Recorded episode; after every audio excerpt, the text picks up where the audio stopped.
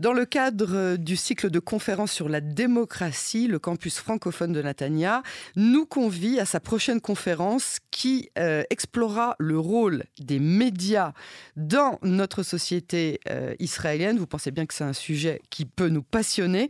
Et pour nous en parler, j'ai le plaisir d'accueillir notre cher Claude Bratmain. Bonsoir Claude. Bonsoir Chériel. Alors merci infiniment de me convier à cette conversation qui pourrait paraître un petit peu euh, à côté de la plaque et pourtant on est complètement au cœur du eh sujet eh et je voudrais qu'on en parle un petit peu. Mais bien sûr, merci à vous d'avoir accepté. Alors euh, pourquoi Alors commençons par pourquoi est-ce que vous avez euh, souhaité qu'on traite ce sujet? Alors écoutez, je vais vous dire, ce qui s'est passé il y a quelques mois, vous en êtes parfaitement consciente, consciente avant la guerre, le grand sujet en Israël, c'était la démocratie qui était en danger. Mhm. Bon. Donc il nous a fallu, euh, nous, d'une manière tout à fait naturelle, en tant qu'université responsable, se dire que voilà, il fallait débattre de ce sujet, à la fois dans toutes les dimensions, hein, internationales, euh, locales, euh, avec les implications sécuritaires, avec les implications judiciaires, avec les implications sociétales. Sociétales, c'est ça surtout. Voilà. Alors, on n'a pas changé parce qu'on s'est dit que finalement, cette guerre qui nous avait été imposée et qu'on menait, euh, précisément parce qu'on est une démocratie extrêmement forte, citoyenne, en, plus, si vous voulez, tellement citoyenne, justement, euh, il nous fallait garder ce sujet. On a eu une première séance le 17 décembre dernier avec Manuel Valls, avec Georges Mensoussan, avec Emmanuel Navon, avec, euh, je ne me souviens plus du, quatrième, oui, le professeur Gérard Rabinovitch, et qui nous ont parlé de, de, véritablement de tous les angles possibles, imaginables, pour véritablement sublimer cette démocratie qui est finalement le meilleur outil de société qu'on puisse avoir, même dans les périodes de tension et de crise.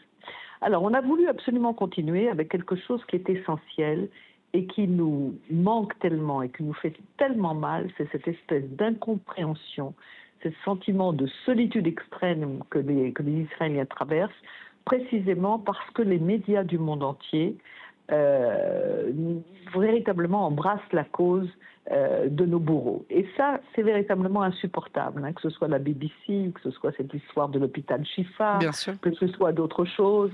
Sentiment d'injustice et d'impuissance.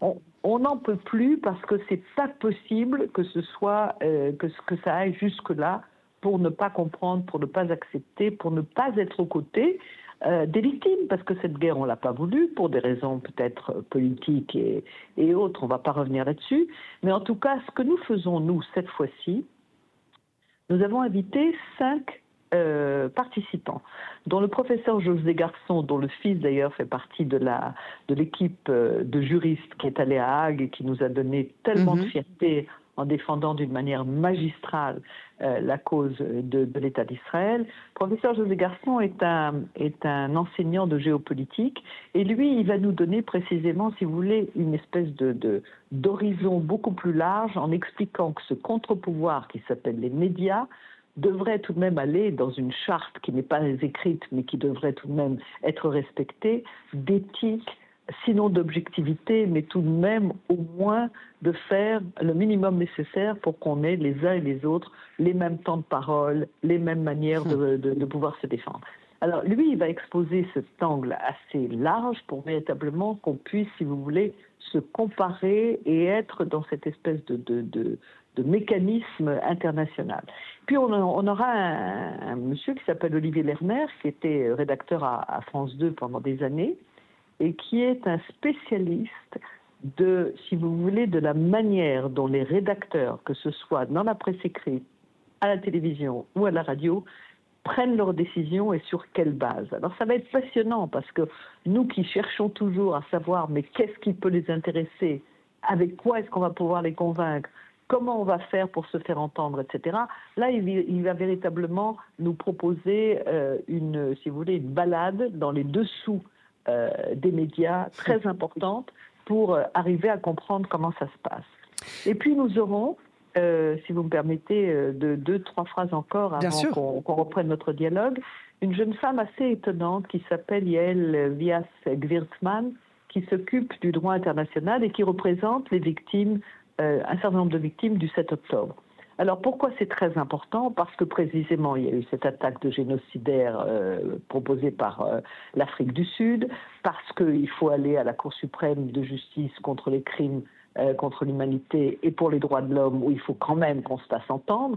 Alors quels sont les médias qui nous accompagnent? Et figurez-vous que Yael a plutôt des bonnes nouvelles, que dans ce domaine-là, il y a une certaine écoute. un progrès? Oui, c'est un progrès parce que euh, sur le plan, si vous voulez, humain, parce que vous savez que c'est des, euh, des positions en fait ne peuvent pas être faites par un État, mais par des personnes particulières. Par exemple, comme Eyal Waldman qui a perdu sa, sa, sa, fille, et d'autres qui se sont donc euh, regroupés et qui ont fait des démarches nécessaires. Yael fait partie de ce groupe avec François Imray, qui était à l'époque l'ambassadeur des droits de l'homme et qui ont été entendus, et non seulement ont été entendus, mais ont été assurés que euh, cette, Cour suprême euh, contre les crimes contre l'humanité allait incontestablement euh, faire le nécessaire pour poursuivre les, auteurs de ces crimes. Donc ça, c'est quand même un énorme progrès et également parce que, euh, par exemple, on l'a interviewé dans Le Monde euh, avec une très très grande euh, colonne. il y a des choses quand même qui sont de temps en temps un petit peu qui font du baume au cœur. Voilà. Alors on parlera aussi évidemment de, ce qui s'est passé aux femmes, de la manière dont les féministes en France et les et dans le monde de femmes, le, silence. Ah oui, oui, non, mais c'est juste, je veux dire, on a la rage au cœur. Moi, mhm. moi j'ai les tripes qui se retournent. Moi aussi. Parce que quand on entend 17 euh, euh, ADN sur une seule jeune fille qui nous est revenue euh, complètement meurtrie par, par mhm. autant, par autant d'horreur, etc. Je veux dire, on peut pas, on n'a on pas le droit, en tant qu'être mhm. humain, de rester sur la plaque indifférent ou de ne pas en parler ou de ne pas hurler cette horreur-là, et quand les femmes euh, qui sont des, reporters, qui sont des, femmes qui, ont des responsabilités euh, dans, dans, les différents médias, on ne peut pas l'accepter. Alors je ne vous dis pas que les hommes, en plus, euh, c'est tout de même invraisemblable que ce ne soit qu'une affaire de femmes, cette horreur-là. Oui, sans compter, alors sans compter que le, le, silence de toutes les ONG féministes du monde est, est insoutenable et innommable, mais en plus, euh, il, va sans dire que euh, le viol, et ça je le répète depuis, euh, depuis le début, le viol dans ce genre de, d'incarcération n'est pas qu'une histoire de femmes. Il y a aussi beaucoup d'hommes qui se sont fait violer et il y a beaucoup d'enfants qui se sont fait manipuler et ce sont des vérités qu'on va découvrir au fur et à mesure et effectivement c'est beaucoup plus agréable et beaucoup plus facile de fermer les yeux et de passer à autre chose en accusant Israël systématiquement euh, j'enfonce des portes ouvertes, je le sais bien, mais euh, c'est un cri qui est. Euh, non, mais ça vient, ça vient effectivement de cette espèce d'immense frustration, de sentiment d'injustice. Bon, on se souvient quand même des questions que je posais à mes parents, moi, mais enfin, comment le monde s'est-il tu devant 6 hmm. millions d'assassinats? Eh bien, maintenant, le monde se pour mille et une raisons. On ne va pas maintenant explorer toutes les raisons. certainement pas les justifier. Les intérêts politiques qui font que, etc. Mais enfin, il y a quand même des choses inadmissibles. Donc, on va faire cette séance autour de ça. Euh, il y aura une certaine expression de colère, c'est certain. On aura également, on va aller donc du macro qu'exposera le professeur José Garçon, jusqu'au micro, c'est-à-dire jusqu'à ce qui se passe ici, localement, le rôle des médias en Israël, euh, euh, dans cette histoire épouvantable qui est, cette, euh, depuis le 7 octobre, ce que nous vivons depuis 100 jours. Alors, pourquoi c'est important en Israël aussi? Parce que les médias ont quand même un rôle et une responsabilité ici aussi. Mhm. Et moi, je dois vous dire que je suis quelque part un peu, si vous voulez, déçue. Je sais que c'est extrêmement compliqué, mais enfin, cette espèce de, de, de, de mantra, si vous voulez, de, pendant 100 jours, d'aller au plus profond de la douleur, du chagrin, euh, du deuil, etc., euh, fait de nous euh, des, des, des, des, gens qui sont incapables de fonctionner, incapables de penser, incapables de, de rêver à autre chose.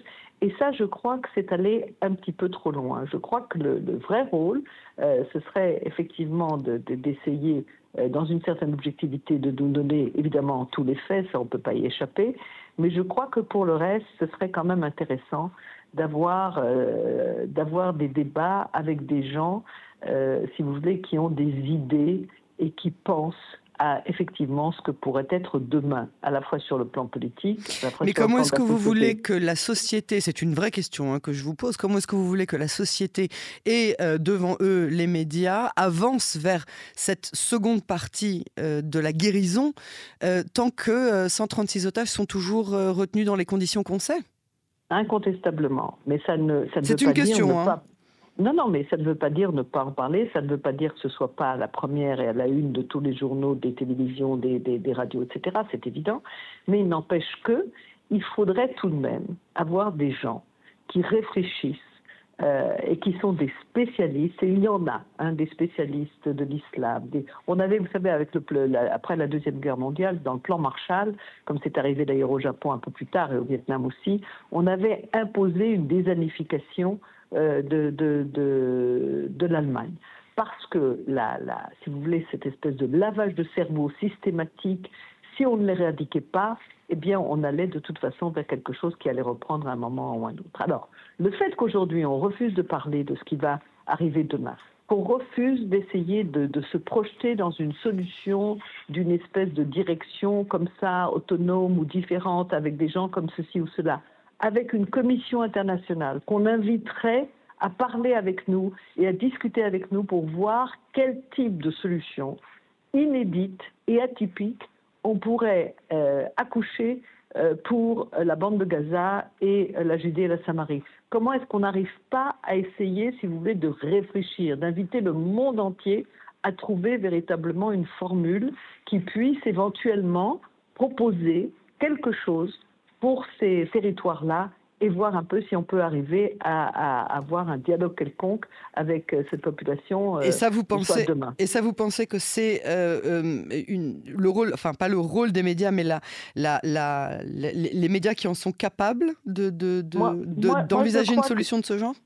Moi, je crois qu'ils n'en sont pas capables directement, c'est pas à eux de l'initier, mais je pense que s'ils posaient les bonnes questions, en mettant au pied du mur un certain nombre de décideurs, de dirigeants, euh, qu'ils soient internationaux en les interviewant, ou qu'ils soient euh, des grands sages que nous avons en Israël, que ce soit euh, en matière de justice, en matière de société, en matière d'économie, en matière de santé, et qu'on arrivait à, pousser dans le retranchement les, les politiques qui sont en place, euh, je pense qu'on arriverait à un débat qui serait un tout petit peu plus constructif. Parce que pour le moment, on est dans une espèce de, d'hémorragie permanente. de deuil qui ne euh, s'arrête pas.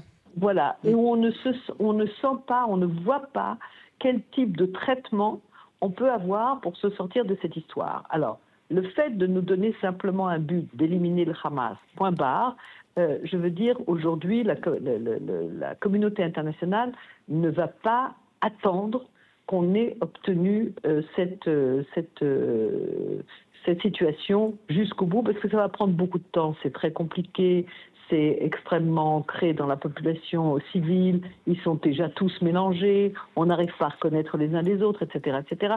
C'est pratiquement une épuration euh, de population, et ça, on ne nous laissera pas faire, parce que c'est contre les lois internationales, c'est contre euh, euh, tout ce qui finalement oblige, et d'une manière absolument formidable, parce qu'elle fait face à cela, Israël a à adopter complètement euh, euh, l'attitude militaire qui convient à une armée euh, d'une démocratie.